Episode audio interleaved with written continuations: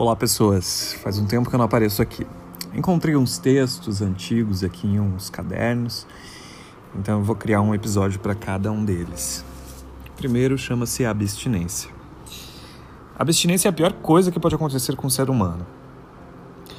Ela está relacionada à ausência de algo que seja viciante. Mas ao contrário do senso comum ligado à bebida, às drogas, ao cigarro, eu abstino de amor. Amor mesmo, que encanta os olhos, os desejos e os pensamentos. Algo que dura e vicia ainda mais. Como é viver sem amor?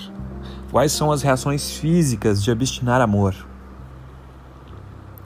Ora, pois que seja um vazio sem fim, de tentar ser preenchido por corpos inteiros, suculentos, sensuais, mas sem vida.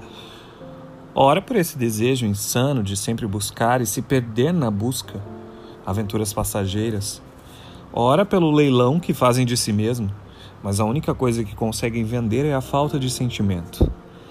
Ora pelo descontrole compulsivo de ver séries, filmes e comer chocolates.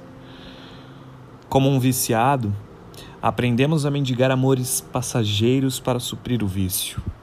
Caímos em braços frios, beijos ardilosos, nos enganamos com o encantar dos olhos resultando, em sua maioria, em sonhos de uma noite de verão, em momentos de lágrimas que escorrem sem serem pronunciados ou na dureza de não conseguir extraí-las, mesmo sabendo que é necessário.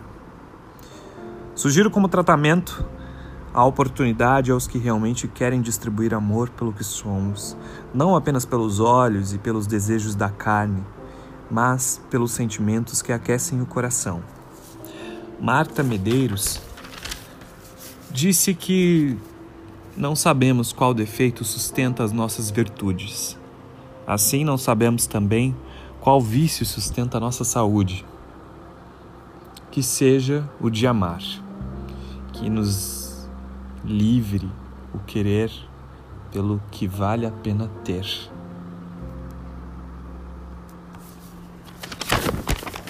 Em algum dia de 2015.